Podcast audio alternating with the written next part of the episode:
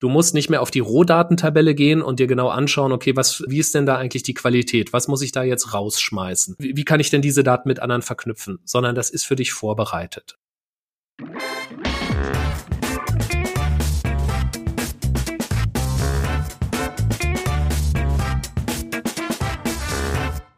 Herzlich willkommen zum Data Culture Podcast. Ich bin Carsten Bange. Zu Gast heute bei mir ist Sebastian Wernicke und wir reden über das Thema Data Mesh und Datenprodukte. Vor allem wollen wir erfahren, wie wir neue Wertschöpfungspotenziale aus Daten generieren können durch die Anwendung dieser neuen Konzepte. Aus Sebastians Sicht geht es hier vor allem um die Vernetzung von Daten. Also durch die Vernetzung von internen und externen Daten lassen sich neue Potenziale heben durch die Analyse von Daten, durch die Nutzung von Daten im Vergleich zu dem, was wir heute machen, was ja meistens eine Analyse in bestimmten Datensilos ist. Sebastian hat uns einige anschauliche Beispiele mitgebracht und auch Empfehlungen, wie wir erfolgreich und schnell starten können mit so einem Konzept Data Mesh. Viel Spaß mit dieser Episode.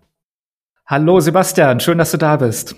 Ja, hallo Carsten, freue mich auch, dass ich hier sein darf. Sebastian, unser Thema ist heute Data Mesh und wie man es umsetzen mhm. kann, was man da beachten sollte und was das aber natürlich am Ende auch für Auswirkungen auf die Datenkultur hat, denn das ist ja das Leitthema dieses Podcasts. Lass uns mal starten mit einer einfachen Frage. Was verstehst du denn unter Data Mesh? Was ist dein Verständnis, deine Definition?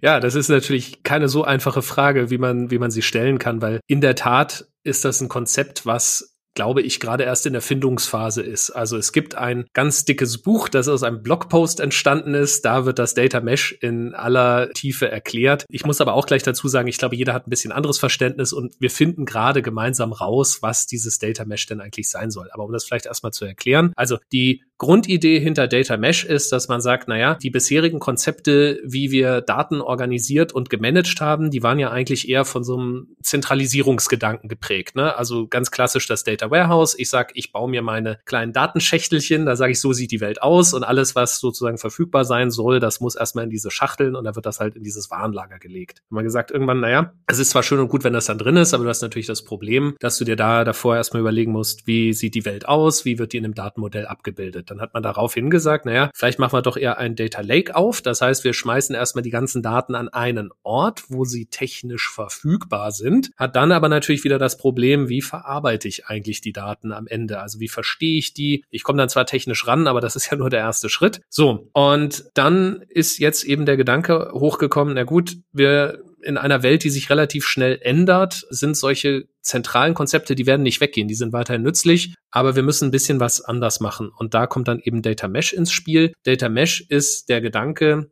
oder eigentlich sind es vier Gedanken, die in dem Data Mesh drinstecken. Der erste Gedanke ist, dass man sagt, ein, man schaut sich etwas ab von dem Domain-Driven Design. Also das heißt, dass man sagt, die Daten sollten gemanagt werden und auch zur Verfügung gestellt werden von denjenigen Leuten, die eigentlich nah dran sind, also die sich damit auskennen. Also typischerweise ein Fachbereich, wobei da kommen wir jetzt wieder in Bereiche, wo man sagt, wie organisiere ich das eigentlich? Das ist nicht ganz einheitlich. Aber der Hauptgedanke ist erstmal, wir machen das Ganze domänengetrieben. Ne? So ein bisschen ja, wahrscheinlich auch so von so einer Microservice-Architektur abgeschaut. Der zweite wichtige Gedanke im Data Mesh ist, dass ich sage, Daten betrachte ich als Produkt. Also was heißt das konkret? Das heißt, ich sage nicht einfach, hier sind die Rohdaten, mach mal etwas damit, verstehe sie selber, schau, wie du damit klarkommst, sondern ich sage, Daten müssen so zur Verfügung gestellt werden, dass sie auffindbar sind, dass sie leicht verständlich sind, dass sie auch ja mit anderen Datenprodukten gut zusammenarbeiten können, dass ich weiß, auch datenqualitätsmäßig und vertrauensmäßig, was steckt da drin. Ja, also Daten als Produkt, Datenprodukte ist der zweite Gedanke. Der dritte Gedanke im Data Mesh ist, dass man sagt, man möchte eigentlich so eine Self-Service-Plattform haben oder Marktplatzgedanke ist das auch. Das heißt, diese Datenprodukte soll ich in einem zentralen Marktplatz zur Verfügung stellen und dort auch finden können. Ja, dass ich mich also, ja, wie auch auf einem richtigen Marktplatz eigentlich selber orientieren kann und erstmal schauen kann, okay, was gibt's denn hier eigentlich an Daten? Wie sehen die aus? Was steckt da drin? Und naja, das vierte, das ist so, würde ich sagen, mit das umstrittenste Prinzip in diesem ganzen Data Mesh Konzept. Das hat auch einen relativ komplizierten Namen. Das nennt sich dann Federated Computational Governance. Da geht's darum, naja, diese ersten drei Gedanken, die ich da habe, überhaupt mal umzusetzen. Ne? Also wenn ich sage, ja, diese Datenprodukte sollen zusammenarbeiten, arbeiten. Na, wer stellt das denn eigentlich sicher oder wie ist das sichergestellt? Und da sagt man dann eben, naja, irgendwie brauche ich da eben auch ein Governance-Modell. Im klassischen Data Mesh ist das dann wirklich so ein Föderalismus, wo man sagt, also da sitzen dann ganz verschiedene Spieler im Unternehmen zusammen und die überlegen sich dann, wie sie ihre Datenprodukte miteinander vernetzbar machen. Ich, aus meiner Erfahrung ist das wirklich so, glaube ich, so der kontroverseste Teil. Also nicht nur, dass einem das Wort Federated Computational Governance ein bisschen schwer von den Lippen geht, sondern auch, dass, also so, wenn ich so mit Kunden rede, da oft die Meinung ist, also will ganz so föderal wollen wir es eigentlich nicht machen. Also das heißt, da werden wir wahrscheinlich schon in eine Welt kommen, wo ja zentrale Vorgaben einfach gemacht werden und wo das auch ein bisschen zentraler gesteuert wird, einfach um da auch Geschwindigkeit drauf zu bringen auf dieses Thema. Also, aber dann, da, da merkt man dann schon, also Data Mesh ist, glaube ich, jetzt nicht so ein festes Konzept, ja. Ich denke, es ist fast so ein bisschen wie ja, andere Konzepte wie so äh, Agilität oder so, ne, wo man dann auch immer sagen muss, ja, da gibt es ein paar Grundprinzipien und jetzt muss ich mir halt anschauen, was passt davon für meine Organisation, für mein Unternehmen. Und das hat dann halt so unterschiedliche Härtegrade, wobei ich glaube, dieses Datenprodukt oder Daten als Produkt, das, das ist das am wenigsten kontroverse. Also da kann sich irgendwie jeder einig werden, dass das einfach eine gute Idee ist, dass wir in die Lage versetzt werden müssen, mm, Daten nutzbar absolut. und vernetzbar zu machen. Ansonsten kommen wir da einfach nicht weiter. Absolut, genau. Also ich glaube auch, ich meine, diese Ideen sind ja auch nicht brandneu. So sind eigentlich zur rechten Zeit, finde ich, gut zusammengefügt worden ja, und haben ja. einen guten Namen bekommen. Und sozusagen, es war eine Idee, deren Zeit gekommen war. Und gerade über Datenprodukte reden wir ja schon lange und diese Idee verfängt ja auch wirklich. Also es ist eben, macht für viele wirklich total logisch und sagen, das bringt uns wirklich nach vorne, wenn wir jetzt Produkte bauen, statt nur ein Projekt zu machen, was eben irgendwie ein Ende hat und Verantwortung wird dann übergeben, sondern hier haben wir dieses Verantwortlichkeitsthema, wir haben, wir wissen, dass wir ein Produkt vermarkten müssen und so weiter. Also die Eigenschaften eben von Datenprodukte. Okay. Auch richtig klassisches Produktmanagement genau. und Produktowner. Also diese ganzen Konzepte ja. einfach wirklich jetzt auch auf Daten übertragen. Ja, ja. Ne? und wirklich erleben wir auch sehr, sehr nützlich und äh, verfängt. Also damit hast du im Grunde diese vier Prinzipien ja auch schon ein bisschen äh, gerankt, sage ich mal. Ne? Das heißt also, eins ist wirklich sehr, sehr stark. Das ist die Datenproduktidee. Und das Governance-Thema ist tatsächlich auch das, wo ich auch selber sehe, dass wir die meisten Diskussionen drum haben. Wie mache ich das? Ich hatte ja zum Beispiel den Alex Borek von Zalando hier schon im Podcast. Mhm. Der hat auch gesagt, gewisse Dinge machen wir zentral. Zum Beispiel die äh, GDPR-Compliance ja, die wollen wir nicht dezentral. Ja, das ist immer eine gute Idee, würde ich sagen. Also Zalando ist ja auch mit dem Mesh-Konzept ziemlich weit voran. Ne? Also ja, genau. und das eben, ja, das war dann auch, wo man sagte, ja, an der Stelle muss man sehen. Aber ich finde, das ist auch die spannendste Stelle zum Thema, jetzt die Brücke zum Thema Datenkultur zu spannen. Denn ich glaube, und da würde ich mich mal deine Meinung zu interessieren, ich glaube, dass diese, diese Governance-Thematik am Ende wahrscheinlich das so Make or Break ist von auch einem Data Mesh Ansatz.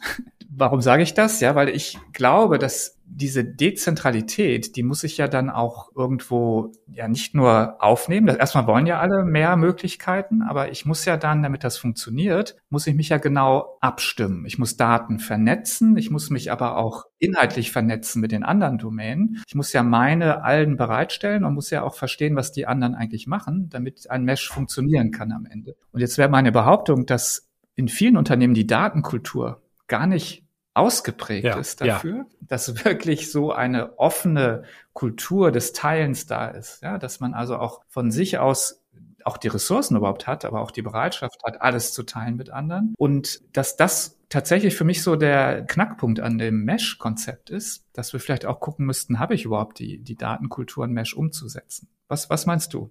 Ja, also hundertprozentig. Ich denke, das ist so ein bisschen der, der Sinneswandel, der da notwendig ist, ist, dass ich für die Daten, die ich erzeuge, also da sind wir jetzt wieder bei diesem Domänenkonzept, ne? Also ich bin ja verantwortlich für die Daten, die ich erzeuge, aber halt dann auch in dem Sinne Verantwortung jetzt zu übernehmen, dass ich sage, ich bin dafür verantwortlich, diese Daten denjenigen, die sie brauchen und nutzen können, eben auch nutzbar zu machen und diese Vernetzung sicherzustellen. Das kommt jetzt auch in meine Verantwortung. Da kann ich nicht einfach sagen, naja, hier liegen die Daten, technischer Zugriff geht vielleicht noch. Ne? Der, der Sinneswandel, der da notwendig ist, ist, dass ich sage, ich bin jetzt nicht nur dafür verantwortlich, dass ich diese Daten habe und dass ich sie erzeuge und dass ich sie technisch anderen zur Verfügung stelle, sondern dass ich eben auch für die Nutzbarmachung und für die Interoperabilität dieser Daten mit anderen Daten verantwortlich bin. Und ich gebe dir völlig recht, also das ist etwas, das ist eine Aufgabe, die man machen muss. Also das heißt, nur weil ich die Daten habe, sind sie noch nicht als Produkt verfügbar, sondern ich muss eben auch dann Dokumentation sicherstellen. Ich habe eine gewisse Qualitätssicherungsaufgabe. Ich muss die Daten eben ja ent entdeckbar machen und und all das. Und ich glaube, das sind dann aber für mich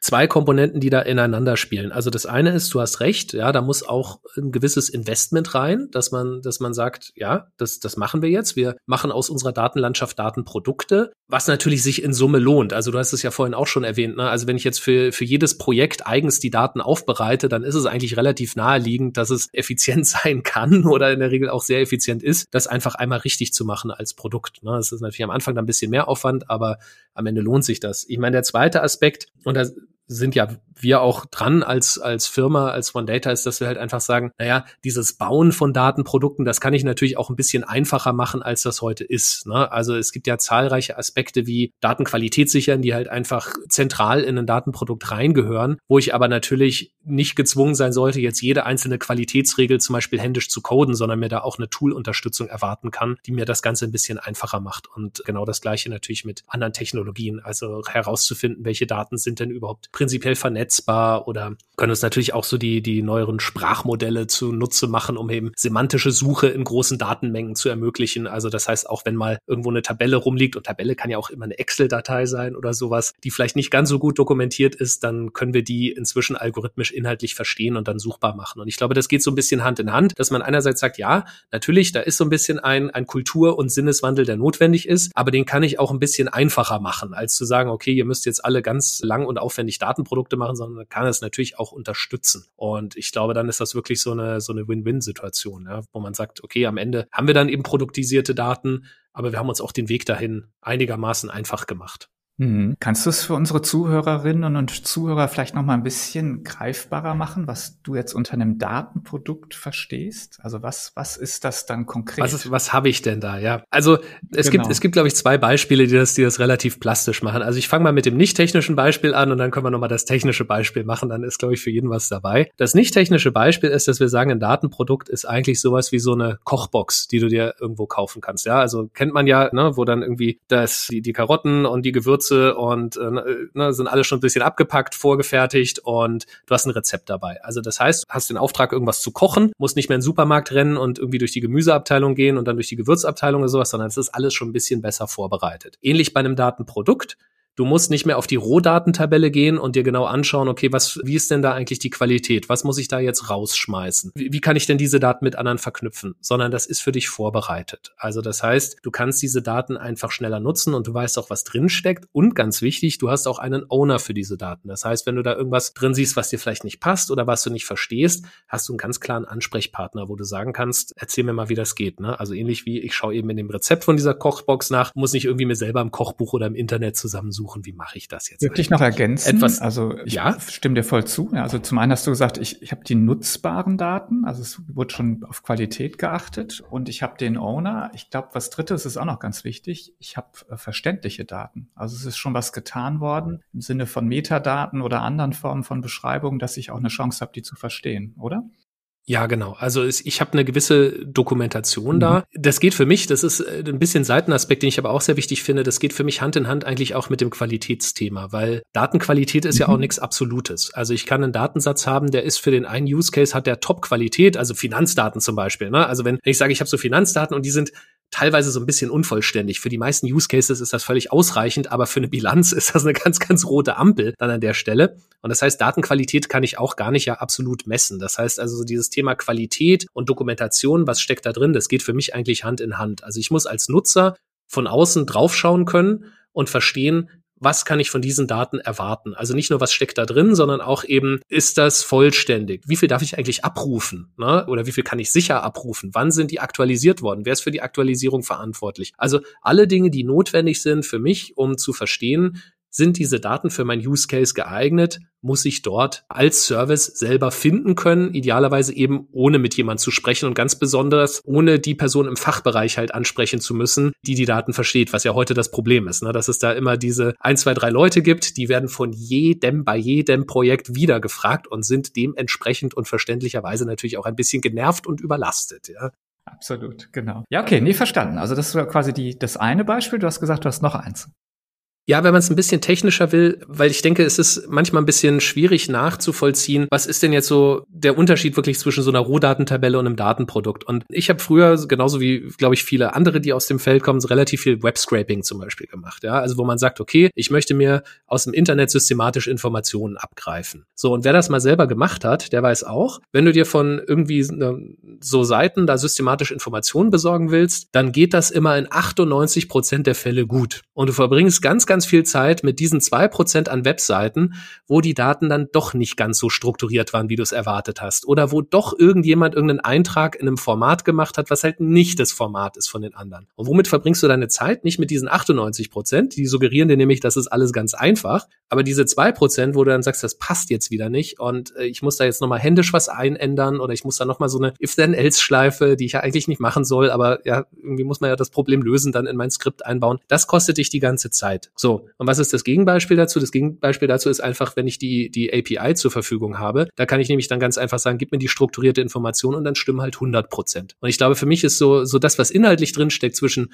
Rohdaten und Datenprodukt, das ist genau dieser Unterschied zwischen den 98 Prozent, wo mich dann aber die zwei Prozent massiv viel Zeit kosten und wo auch genau dort die Fehler passieren. Ne? Das bringt meine ganzen Skripte ins Stolpern versus die 100 Prozent, wo ich einfach sagen kann, da kann ich mir jetzt drauf verlassen das läuft durch. Und das ist eine riesen Zeitersparnis und auch Nervenersparnis an der Stelle. Das ist ja auch nicht ganz unwichtig. Nee, kann man sich gut vorstellen. Nee, okay, verstanden. Du hast am Anfang, finde ich, einen interessanten Aspekt aufgebracht. Das war das Thema Vernetzung ja, wo du gesagt hast, das ist eigentlich eins der, der wesentlichen Eigenschaften auch von Datenprodukten, dass sie eben das ermöglichen. Lass uns da nochmal genauer drauf einsteigen, denn ich glaube, dass eben viele Unternehmen das Thema Datensilos, also mangelnde Vernetzung, mangelnde Offenheit, man, man hat davon gehört. Ja. ja. Auch im, im ersten Data Culture Survey war das Problem als Problem Nummer eins genannt worden, ne? also Data Access wirklich als eins der Haupt, der drängendsten Probleme quasi. Deshalb finde ich es so, so relevant und interessant. Also dieses Thema Vernetzung, warum denkst du, ist das so wichtig? Also grundsätzlich die, die Wichtigkeit, glaube ich, aus einer, aus einer Wertschöpfungsperspektive, und ich werde es gleich auch noch begründen, ist ganz einfach. Vor drei, vier, fünf Jahren haben wir noch geredet, wenn wir gesagt haben, wir wollen Wertschöpfung mit Daten betreiben, dann haben wir meistens immer an einen Bereich gedacht. Ne? Also das heißt, wir wollen irgendwie im Manufacturing, wollen wir irgendwas predictive machen oder im Vertrieb oder so. Also das heißt, wir haben eigentlich immer auf ein Datensilo geschaut. Ich glaube, dass die Werte hier inzwischen gehoben sind weitgehend. Und das heißt grundsätzlich, wenn ich jetzt weiteren Wert aus meinen Daten generieren will, muss ich die miteinander vernetzen. Und das heißt, also um es plastisch zu machen, jetzt bei einer Lieferkette zum Beispiel, ne, ich muss meine Materialbestellung nach dem Auftragseingang wahrscheinlich organisieren. Dann muss die Produktion wissen, was läuft eigentlich in der Materialbestellung und die muss aber auch wissen, was läuft im Auftragseingang. Gleichzeitig beeinflusst dann wieder die Produktion irgendwie das, was ich eigentlich im Vertrieb machen kann. Ne? Also da sieht man ganz schnell, gerade in so einer aktuellen Situation, wo eben nicht alles immer sofort auf Lager ist, wenn man es gerne hätte, da kann es sehr schnell kritisch werden, wenn eben die, die Daten nicht miteinander sprechen, wenn die Systeme nicht miteinander sprechen und wenn ich das nicht übereinander kriege. Und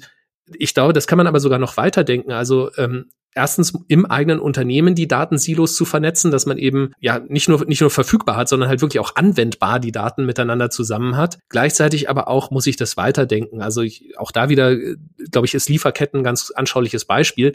Es reicht ja nicht nur dass ich die Silos in meinem eigenen Unternehmen miteinander vernetzt habe. Ich muss ja auch mich mit meinen Lieferanten vernetzen. Ich muss mich auch mit meinen Kunden vernetzen, einfach um die Möglichkeit zu haben, noch einen weiteren Blick nach da draußen zu haben. Also, dass ich vielleicht so einen Auftragseingang, ne, dass sich der schon ankündigt, weil ich die Daten meiner Großkunden kenne und eben nicht erst das dann merke, wenn dann irgendwie der, der SAP-Eintrag oder der, der Lieferschein per Fax oder irgendwie sowas reinkommt. Und Marktdaten gibt's dann natürlich auch. Also das heißt, diese Vernetzung von Datensilos ist im Unternehmen wichtig. Es wird aber auch meines Erachtens immer wichtiger werden, wirklich über eine Vernetzung über Unternehmensgrenzen hinweg zu denken. Und das kann man natürlich auch so machen, dass da kommt ja dann immer gleich der Einwand mit Kartell und was weiß ich. Das kann man alles sicher und gut und rechtskonform und so weiter machen. Ja, so schwer ist das dann auch nicht. Und äh, Marktdaten Daten halt auch reinbringen, dass ich halt wirklich den Gesamtblick auf das System habe und damit auch überhaupt die Chance habe, diese Komplexität, die da entsteht, vernünftig zu managen.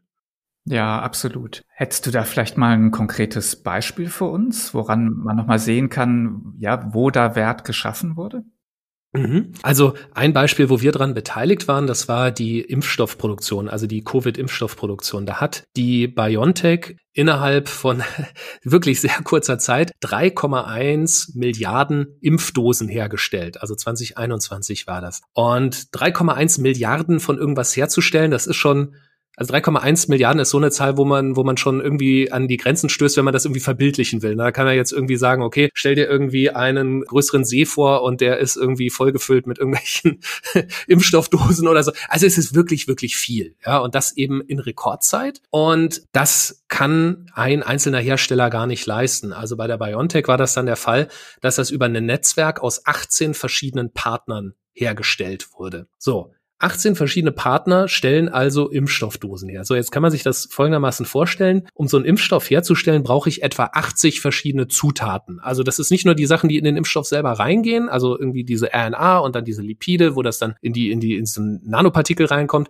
sondern es sind auch ganz einfache Sachen wie zum Beispiel Handschuhe, weil das ist ein Pharmaprodukt und im Pharmaprodukt muss wirklich jedes einzelne Stück, ja, egal ob das reinkommt oder sozusagen nur Verpackung ist oder irgendwie im Handling ist, muss alles zertifiziert sein. Also das heißt, wenn mir die blauen Handschuhe ausgehen, die ich zertifiziert habe, dann kann ich nicht weitermachen. Und in Summe habe ich dann eben 80 verschiedene, wie gesagt, Zutaten über ein Netzwerk von 18 Partnern und muss sicherstellen, dass die Produktion auf maximaler Geschwindigkeit läuft. So, das heißt, was muss ich da in der Lage sein zu tun? Das eine ist, ich muss erstmal bei jedem einzelnen Partner wissen, wie lange reichen die Vorräte noch? Also welche Materialien sind kritisch, wo droht die Produktionskette irgendwie zu brechen aufgrund von nicht verfügbaren Materialien. Gleichzeitig ist es natürlich so, dass ich sagen kann, naja gut, und so, so ein Problem haben wir ja heutzutage auch, der eine Hersteller hat vielleicht noch die blauen Handschuhe, in einer anderen Packungsgröße vielleicht oder sowas, ne? Und äh, der andere nicht. Da muss ich die von A nach B schaffen. Und idealerweise nicht, wenn der merkt, dass die ausgehen, sondern ich muss das vorher merken und dann schon zentral irgendwie so, so Handlungsempfehlungen eigentlich generieren, wo ich sage, jetzt wäre es eine ganz gute Idee, diese, dieses Material von A nach B zu schaffen. Wenn ich es weiterdenke, geht es aber auch da, und jetzt sind wir wirklich tief in der Vernetzung drin, nicht nur darum, den Überblick zu haben über diese 18 Partner, und die per Daten vernetzt zu haben. Wenn du es richtig solide machen willst, musst du eigentlich noch tiefer gehen und sagen, ich möchte auch die Lieferanten dieser Partner mit in meinem Datennetz drin haben. Ne? Dass wenn da einer sagt, du, ich kann nicht so viele blaue Handschuhe herstellen, wie ich eigentlich mal dachte, dass wir das dann schon frühzeitig wissen und uns um eine Ersatzquelle kümmern können. So. Und das heißt, wenn man so eine Produktion sicherstellen will, eben unter dem Druck, der da damals war und 3,1 Milliarden Impfdosen herstellen will, dann geht das nur und also und wenn ich da sage, nur möchte ich überhaupt nichts von den ganzen anderen Leistungen wegnehmen, die die da gemacht haben. Ja, wir haben da einen kleinen Teil gespielt bei der ganzen Sache, aber dann geht das auch nur, wenn ich da per Daten wirklich einen Überblick habe, sonst kriege ich das nicht gemanagt. Und wenn ich diese vernetzen, wenn mir diese vernetzten Daten dann auch, also per Analyse dann quasi sagen, wo wird's kritisch, was muss ich jetzt tun? Sonst habe ich überhaupt keine Chance, den Überblick zu haben. Und Jetzt ist das halt, glaube ich, ein Beispiel, wo man sich das ganz gut vorstellen kann. Nicht jeder muss 3,1 Milliarden Impfdosen mit 18 Partnern herstellen. Aber ich meine, wir haben eine Chipkrise, wir haben in einem produzierenden Unternehmen also ja genau die gleichen Probleme. Ne? Dass, dass ich sage, okay, da kann jederzeit irgendwo was ausgehen. Es kann sein, dass der andere noch irgendwas hat. Und ohne eine Datenvernetzung kriegen wir das überhaupt, also erkennen wir es nicht rechtzeitig und wir kriegen es auch nicht vernünftig gemanagt an der Stelle. Hm, okay, also super Beispiel. Jetzt haben die das als Data Mesh gemacht. Also man könnte ja auch hingehen und sagen, ja, okay, 18 Partner, die, das Problem ist klar, dann liefert doch bitte mal alle Daten an hier in so einem großen zentralen Data Lake oder ein Lakehouse oder sowas, ne? Und dann haben wir da eine zentrale Überwachungsmöglichkeit. Also wäre theoretisch denkbar. Hätte man wahrscheinlich auch vor ein paar Jahren gesagt, ja, das machen wir auf jeden Fall so. Also wie wurde es dann da konkret gemacht?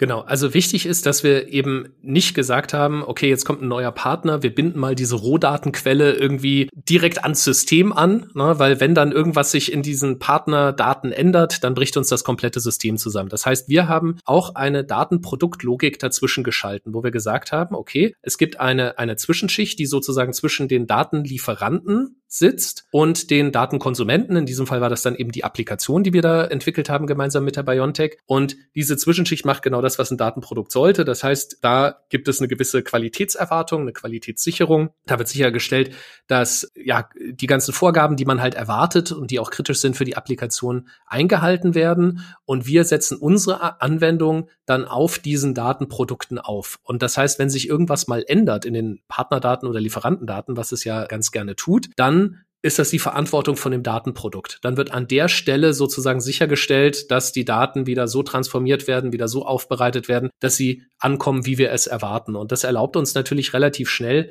man kann sich vorstellen, so ein Partner, die bildest du ja nicht alle gleichzeitig ein. Das musst du relativ schnell Stück für Stück für Stück machen. Aber das erlaubt uns eben auch sehr schnell neue Partner anzubinden, weil wir einfach dann standardisierte Schnittstellen haben. Das sind dann eben diese Datenproduktspezifikationen sozusagen und in diese muss dann reingearbeitet werden. Und dann können wir eben auch einen neuen Partner anbinden oder kommen auch damit klar, wenn mal irgendwo, ja, sich was ändert. Das soll ja passieren. Also aber das, das ist, glaube ich, ein ganz zentraler Punkt, ne? dass du quasi die Verantwortung auf den Datenproduzenten verlagerst. Dass es da die Verantwortung ist, die Daten so zu liefern, dass eben die anderen sie nutzen können. Auch da vielleicht ein kurzer Querverweis, Podcast mit dem Sebastian Foucault. Da haben wir genau diese Verantwortlichkeiten nochmal sehr genau besprochen. Und er hat genau das Gleiche unterstrichen, hat gesagt, das ist der Schlüssel zum Erfolg, ne? da also das zu verlagern. Ja. Nee, super transparent und super eingängig. Vielen Dank, Sebastian, dafür. So zum, zum Abschluss jetzt nochmal vielleicht das, das Thema Tool-Unterstützung. Also was können jetzt Werkzeuge tun, um diesen Konzept, wir haben ja bisher eigentlich mehr von Konzepten gesprochen, aber was, was kann man jetzt noch quasi werkzeugseitig tun, um diese Ideen und Konzepte zu unterstützen?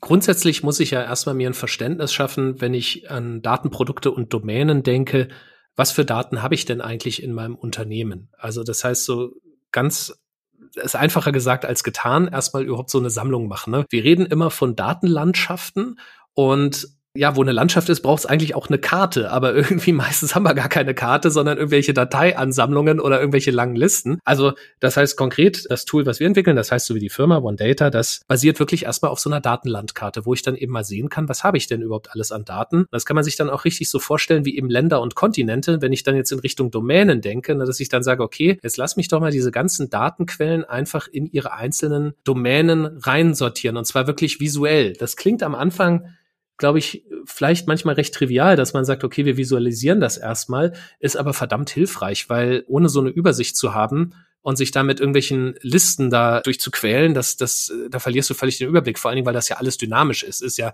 nicht mehr so, dass du sagst, wir haben hier diese drei Systeme, ne? da kommt ständig irgendwas dazu, irgendwas wird abgeschaltet, verändert sich so. Und mit dieser Überblick ist, glaube ich, das eine zentrale Element. Und wenn ich diesen Überblick erstmal habe, dann kann ich natürlich ganz coole Sachen damit machen, dass ich sage, okay, jetzt wie bei Google Maps eigentlich, ne, ich lege mir jetzt zum Beispiel mal so einen Qualitätslayer drüber und schau mal, okay, wo habe ich denn eigentlich Datenqualitätsthemen?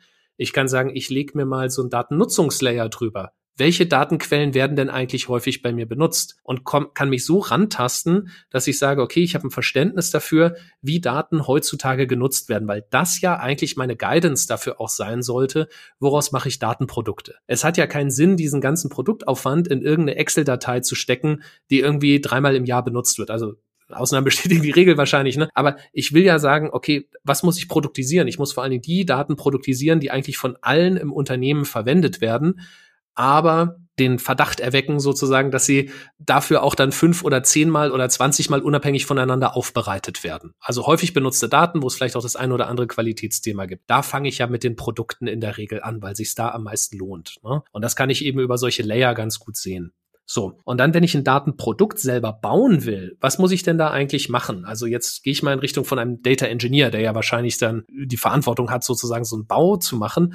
Die müssen dann in diese Daten reingehen, die gut verstehen, zu sagen, okay, wo sind denn da Anomalien drin? Wo kann ich das irgendwie gegebenenfalls mit anderen Daten verknüpfen oder vernetzen? Also auch gerade, wenn ich so eine Interoperabilität sicherstellen will. Und da gibt es ganz verschiedene Tools, die die man auch, äh, also die wir entwickeln, äh, die man dafür dann nutzen kann, das zu tun. Also dass man eben zum Beispiel sagt, ich möchte wissen, ist die Tabelle, die ich hier vor mir liegen habe, mit einer anderen Tabelle bereits verknüpfbar, ohne dass ich jetzt die ganzen Joins durchprobieren muss. Das kann ich auch algorithmisch prüfen lassen. Also wir, wir setzen da so Matching und Mapping nennen wir das, ja. Also dass du halt so äh, sagst, hier gehören Spalten zusammen, hier gehören Zeilen zusammen. Oder ich hatte es auch vorhin schon erwähnt, dass man sagt, okay, ich suche jetzt noch ein, für mein Datenprodukt wäre es jetzt vielleicht noch nützlich, dass ich sage, ich möchte eine Tabelle haben, da stehen Lieferanten drin, nach Ländern sortiert. So, Jetzt gibt's diese Tabelle vielleicht, aber vielleicht hat nicht unbedingt jemand die dokumentiert als Lieferanten nach Länder sortiert. Da können mir solche Technologien wie eben semantische Suche gut dabei helfen, dann auch diese Datenquellen zu finden. Also was wir da jetzt gerade ausprobiert haben,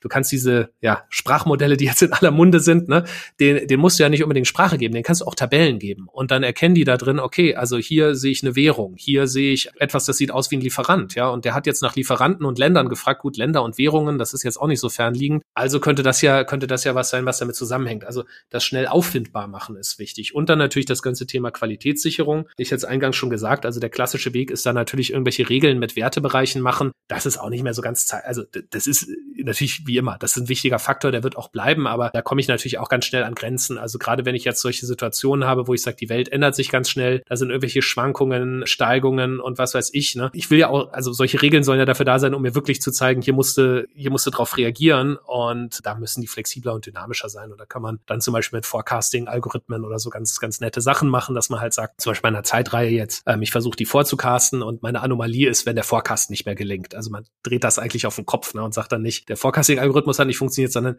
ja, irgendwas muss mit den Daten passiert sein, dass der nicht mehr kann. Und äh, da gibt es dann auch sehr interessante Möglichkeiten. Also man muss sich durch Tools da unterstützen lassen, dass, dass man sagt, Datenprodukte, die muss man nicht von Hand bauen, ne, da gibt's, da gibt's Hilfe. Okay, ja, cool. Jetzt haben wir, ich glaube, viel über gelernt, über das Data Mesh, über Datenprodukte. Und jetzt wäre so die zusammenfassende Frage, stellen wir uns mal vor, wir sind jetzt eine Organisation, wir sind ein Unternehmen, wir wollen das jetzt machen und umsetzen. Was wäre jetzt so deine Empfehlung für den Start? Wie, packe ich das an? Also anpacken am besten einfach mal machen. Also es gibt einen Begriff, den versuche ich da gerade zu etablieren. Ich nenne es das Minimum Viable Mesh. Ja, also versuch doch einfach mal dieses ganze Mesh dadurch zu üben, dass du ein ganz, ganz kleines selber aufbaust. Ja, also in der Regel geht das mit drei Datenprodukten, dass man sagt, man hat so zwei Datenprodukte, die auf Quellsystemen sitzen, ne? idealerweise aus verschiedenen Fachbereichen, dass man auch gleich diese Vernetzung macht. Und dann hat man noch ein drittes Datenprodukt, das versucht, mit diesen beiden zu arbeiten und die zu verknüpfen. Ja, das ist ein Minimum Viable Mesh. Und am leichtesten ist es wirklich, wenn man einfach, es geht auch in einem Workshop, das dauert jetzt wirklich nicht so lang, gemeinsam versucht, das zu konzipiert und mal einfach grob zu bauen. Weil diese ganzen Fragen, die sich dann stellen, ne, die wir ja auch hier in dem Podcast angerissen angerissen haben. Wer ist eigentlich der Owner? Was, äh, wie manage ich meine Anforderungen? Wer soll eigentlich der, äh, diese Anforderungen dann irgendwie priorisieren und so? Die kann man natürlich auch in so einer 400-seitigen PowerPoint-Präsentation irgendwie durchdeklinieren, aber das ist alles, glaube ich, viel zu theoretisch. Also da lernt man es dann auch nicht. Und vor allen Dingen merkt man dann auch nicht, wie funktioniert das jetzt für unsere eigene Organisation. Also ich würde das immer wirklich einfach mal bauen, dabei lernen und es dann von dort aus weiterentwickeln. Das ist, äh, glaube ich, immer der erfolgsversprechendste Ansatz. Zumal man dann natürlich auch irgendwas in der Hand hat, was man durch die Organisation tragen kann und dann sagen kann, guck mal hier, das haben wir mal gebaut, so funktioniert das, das war gar nicht so schlimm. Wir haben da jetzt auch schon mal ein paar Fragen geklärt. Immer besser, als wenn man sagt, man darf nicht mit diesem Data Mesh Buch durch die Organisation laufen. Das ist ganz, ganz dick und ich finde es auch nicht sonderlich leicht zu lesen an, an vielen Stellen stellen. Ne? Das ist viel besser, wenn man einfach sagt, guck mal hier, das haben wir gemacht. Mhm, mhm. Super, danke Sebastian. Das war nochmal ein schöner Abschluss, eine schöne Zusammenfassung, wie wir jetzt auch da loslegen können. Dann noch mal eine Abschlussfrage, die ich gerne stelle. Hast du vielleicht noch eine Empfehlung für unsere Hörerinnen und Hörer? Ein Lesetipp oder irgendwas ähnliches? Ja, also ich meine, wer sich mit dem Data Mesh beschäftigt, der sollte wahrscheinlich dieses Buch auch lesen, aber das wäre jetzt keine Empfehlung fürs Vergnügen. Ich habe jetzt vor kurzem ein Buch gelesen, das heißt Power and Prediction von AJ Agarwal und glaube ich noch so zwei anderen Autoren.